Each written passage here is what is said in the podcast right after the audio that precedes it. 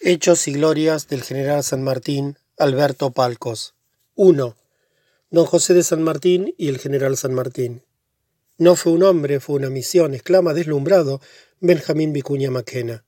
Fórmula a primera vista feliz, mas al instante comprobamos que su autor la amplía con su actitud. De los centenares de páginas admirables que el ilustre historiador chileno dedica a estudiarlo, las más hermosas describen al hombre de cerca en su intimidad es que el hombre interesa tanto como la misión está a su altura. Misión y hombre se buscan y se encuentran. Solo puede cumplir esa misión un hombre dotado de la singularidad sanmartiniana. Verdad es que el propio héroe suele absorberse en la misión. En la hora culminante de su vida vierte este concepto en el Perú. Dice, no he sido más que instrumento accidental de la justicia y agente del destino. Repetidamente se menciona en tercera persona el general San Martín. Este rasgo, no nos engañemos, caracteriza al hombre, no a la misión. Lo hace por vanidad, jamás la abrigó. Por legítimo orgullo, quizás. Aunque su natural sencillo le ve de pregonarlo, sabe para sus adentros que ser el general San Martín valdrá más que todas las posiciones y los honores discernibles por los coetáneos. Sin embargo, esta no es la causa de que se mente en tercera persona. Desde luego, cuando dice el general San Martín, se dirige a los demás, pero también a sí mismo. Se ha trazado un duro ideal de vida, anhela mantenerse a su nivel y no descender por debajo de la propia personalidad. No se trata de meros sentimientos de autocomplacencia y autoadmiración. Se trata del austero cumplimiento de una línea de conducta. La viene llenando sin arrogantes alardes. Es exigente con los demás, pero es cien veces más exigente consigo mismo ni al más abnegado de los hombres, o a esas almas místicas que experimentan la voluptuosidad del autosacrificio, por creerlo grato a Dios, osaría demandarles los secretos holocaustos y las tremendas inmolaciones que se impone, fiel al deber que contrajo con ese general San Martín severo, rectilíneo, implacable como el destino, que lleva consubstanciado con la médula y la esencia de su ser. El general San Martín es el escrutador minucioso y el crítico más adusto de don José de San Martín, pero constituye también el manantial de sus inspiraciones, el aguijón que le impulsa a autosuperarse y el modelador de su personalidad. Lo eleva a su altura.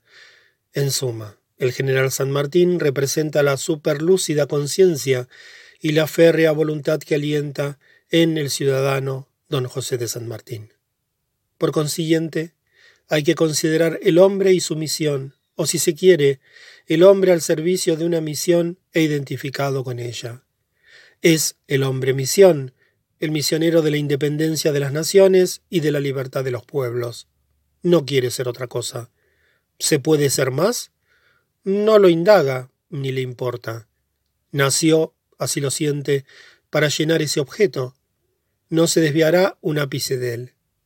Se necesita estar dotado de un formidable carácter para cometer tales empresas, pero se necesita poseer carácter y medio para no apartarse de la senda escogida, cual un astro que se traza y recorre la propia órbita.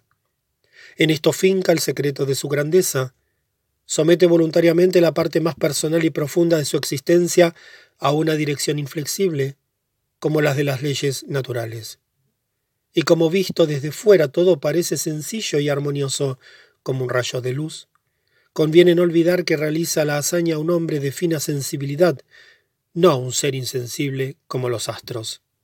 Vida honda, forjada en el yunque del trabajo y del dolor, llena de los silencios y misterios de las selvas nativas y de las montañas que escalara, penetremos en ella, no para solazarnos en la contemplación del soberbio panorama, sino en busca del aliento vital capaz de mantener encendido el culto de los ideales supremos, dentro de la nítida línea en la cual él las colocara.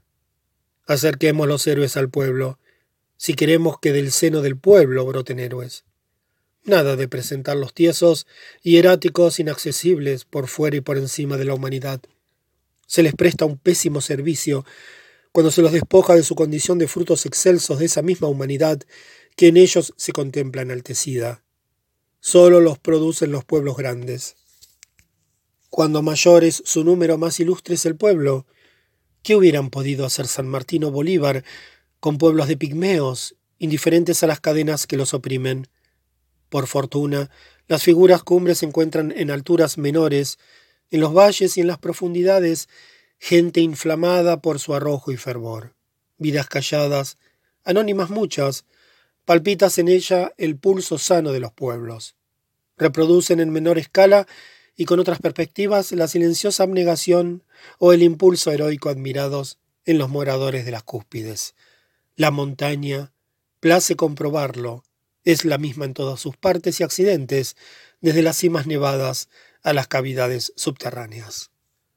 Nada tampoco de comunicar a los héroes la rigidez marmórea o broncínea de las estatuas. Héroes vivientes, de carne y hueso, dotados de pasiones, amores, odios, esperanzas y desilusiones.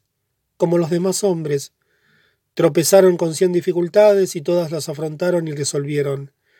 A costa de ingentes esfuerzos se levantaron desde el llano, porque fueron más resueltos, más capaces, aprovecharon mejor las circunstancias y tomaron los asuntos de la patria, del continente o de la humanidad, con más interés y entusiasmo que las dispensadas por la mayoría a la atención exclusiva de los propios dejaron de vivir una vida meramente individual.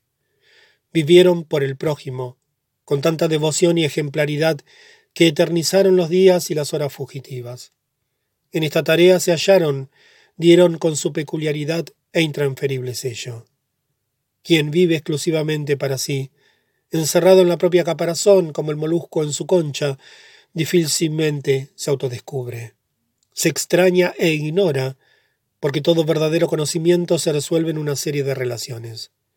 Al contacto con otras existencias, interesándose de veras en ellas, conviviendo su vida, la del pueblo al cual se pertenece, y penetrado del momento histórico, porque atraviesa el mundo, se ilumina mejor las ocultas recámaras del propio yo, se lo edifica y enriquece, como construye más a conciencia su morada el conocedor de todos los tipos similares a la que pretende levantar. La persona que alterna mucho con los semejantes de las más distintas idiosincrasias y opuestas psicologías reúne un caudal de vivencias muy útiles a su formación. Facilitarán el propio dominio. Y si son dadas a escrutarse con fines éticos, ayudarán a penetrar en los rincones más escondidos del mundo interior. Habría don José de San Martín hallado al general San Martín, de no buscarlo afanosamente desde la infancia, a través de selvas, mares y montañas, ora en las calcinadas arenas del África, ora en la España de la fiera reacción antinapoleónica, ora en las anchas tierras de América. 2. Sus pragmáticas morales. Tan prodigioso como sus campañas militares es este formidable esfuerzo de San Martín. Libra consigo mismo seguramente silenciosas batallas, persigue un designio de autosuperación moral, y cuando más grande es su poder militar y político, más exige sus resortes éticos. Salvo figuras como las de Epaminondas o Washington, los capitanes prominentes de la historia no desarrollaron una personalidad moral equiparable a la militar. San Martín no es un moralista a la manera de Pícteto, su inspirador en la materia, o Espinosa o Kant, o a la de Marco Aurelio, el emperador filósofo cuya lectura hubo de consolarlo y robustecer su estoicismo. Montaigne, la Rochefoucauld, Pascal o Le Bruyère. Se entrega a meditaciones morales sin pretender vertebrarlas en sistema. Lee a algunos filósofos, en ratos de ocio los comenta, pero es una mentalidad bien concreta, maneja hechos, realidades, no abstracciones. Además, le horroriza escribir. Le basta a su objeto sentir que la moral es de suyo una realidad, como el oxígeno de la atmósfera se la respira para vivir dignamente como hombres. Poderosos imperios cayeron por burlarse de sus preceptos. Solo una recia moralidad hará sanas y fuertes a las incipientes nacionalidades americanas. El sistema democrático, enseña Montesquieu, se basa en la virtud. Sus patriarcas la inculcan mediante el propio ejemplo. Se atienen a las enseñanzas de los libros sagrados y a las de las épocas más bellas de la Grecia y la Roma antigua. En ese clima brota el sereno apostolado de Washington, el temple heroico de Bolívar y la sin par abnegación sanmartiniana. Hombre de acción, los pensamientos de San Martín deben inferirse de sus hechos, son dinámicos, cede poco a raptos e impulsos. Medita largamente las decisiones, tomadas las ejecuta. Pertenece al núcleo más reflexivo de los grandes capitanes de la historia, y en el área de esas reflexiones ocupan sitio destacado las de índole ética. Timbra su conducta con el sello de la más severa moralidad, la vigila con el encendido celo de quien alimenta la certidumbre de que en ella descansa la razón de ser y el prestigio de una vida. Como todas las elaboraciones filosóficas, la ética supone la especulación teórica. No puede pasarse sin ella. Es como su alma, y desde cierto punto de vista, la filosofía es la teoría general que anima a todas las teorías particulares, la teoría de las teorías. Pero en el orbe moral, la teoría se vincula estrechamente a la práctica, surge de ella, y a un tiempo le sirve de escudo y de antorcha. Es el fruto sazonado de las meditaciones sobre la conducta humana. La estima críticamente, formula la tabla de sus valores y los dispone en forma orgánica y articulada. Anhela establecer una clara línea divisoria entre el bien y el mal, lo correcto y lo incorrecto, sujetar a normas la conducta y aplicar las condignas sanciones. Una moral sin normas, sanciones y obligaciones no es moral o sería inoperante para la sociedad. Empiezan por serlo de ciertas personalidades que se obligan a sí mismas cuando nadie todavía se siente obligado de la misma manera. Son vigías de la moral. Abren rumbos hacia planos más elevados y más puros. Luego, esas obligaciones se extienden a las esferas particularmente sensibles a los requerimientos morales. En una etapa posterior, se difunden a los distintos sectores públicos. Por último, influyen sobre el derecho. Y lo que comenzó por ser una sanción moral se transforma en sanción jurídica. La moral es la heralda del derecho. Grandes instituciones, universalmente extendidas como la esclavitud, cumplieron este ciclo condenada en la antigüedad por algunos esclarecidos pensadores, más tarde por las religiones como atentatoria al sentimiento de fraternidad. Cada criatura dispone de libre albedrío y ha sido hecha imagen y semejanza de Dios. Tras de verter ríos de sangre, la proscriben los países civilizados. En los hispanoamericanos les pone término la generación de San Martín. Guarda una unidad lógica. Si detesta la esclavitud de los pueblos, no tolerará la de los hombres. San Martín siente intensamente la responsabilidad de sus actos ante la historia y sujeta su conducta a principios y normas transparentes. He aquí en apretada síntesis las principales. Asegurar la independencia de cada nación y respetar escrupulosamente su soberanía. Asegurar enseguida su libertad. Dentro de cada Estado, considerar sagrada la personalidad humana consolidar las libertades individuales, acatar la ley, sujetarse rigurosamente a la equidad y a la justicia, imprimir al gobierno orientaciones civilistas, mantener a las Fuerzas Armadas en la órbita de sus funciones específicas, preservarlas de participar en contiendas civiles, educarlas en la religión del deber y del servicio a la patria, cariño entrañable por el pueblo, desvelo por servirlo, educarlo y mejorar sus condiciones de existencia. En fin, tranquila inmolación de las posiciones, por encumbradas que sean, cuando satisface un imperativo de la conciencia y se evitan grandes males a la patria, al continente y a la humanidad. Abraza y difunde estos principios y normas con plena sinceridad. Brega enérgicamente por dejarlos asentados como sobre una roca inconmovible. Lo presentan de cuerpo entero le confieren universalidad y autorizan a proclamarlo promotor de nítidas direcciones morales. Inscriben su nombre en el libro de oro de los benefactores del género humano.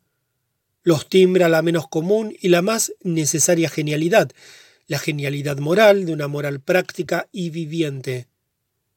El mundo sufre espontosamente a causa de la falta de sincronismo entre sus adelantos materiales e intelectuales y los de la esfera ética las maravillas de la técnica, los encantos del arte y el incremento de la ilustración general dotan al hombre de poderes no soñados en otras edades ni por los magos. Lo transforman en un gigante, pero en un gigante con pies de arcilla. Reposa sobre frágiles fundamentos morales. El progreso ético se opera con extremada lentitud. Está sujeto a fuertes tumbos y pavorosas retrogradaciones. Bendita sea entonces la llegada de estos artífices del bien, de estos paladines de la justicia y de la libertad, de estos denodados maestros de la virtud. Reconcilian al hombre consigo mismo, lo levantan sobre sus habituales miserias. Las sencillas y edificantes pragmáticas de San Martín, de ser lealmente observadas en el mundo, depararían a la humanidad un porvenir limpio. San Martín es un precursor moral.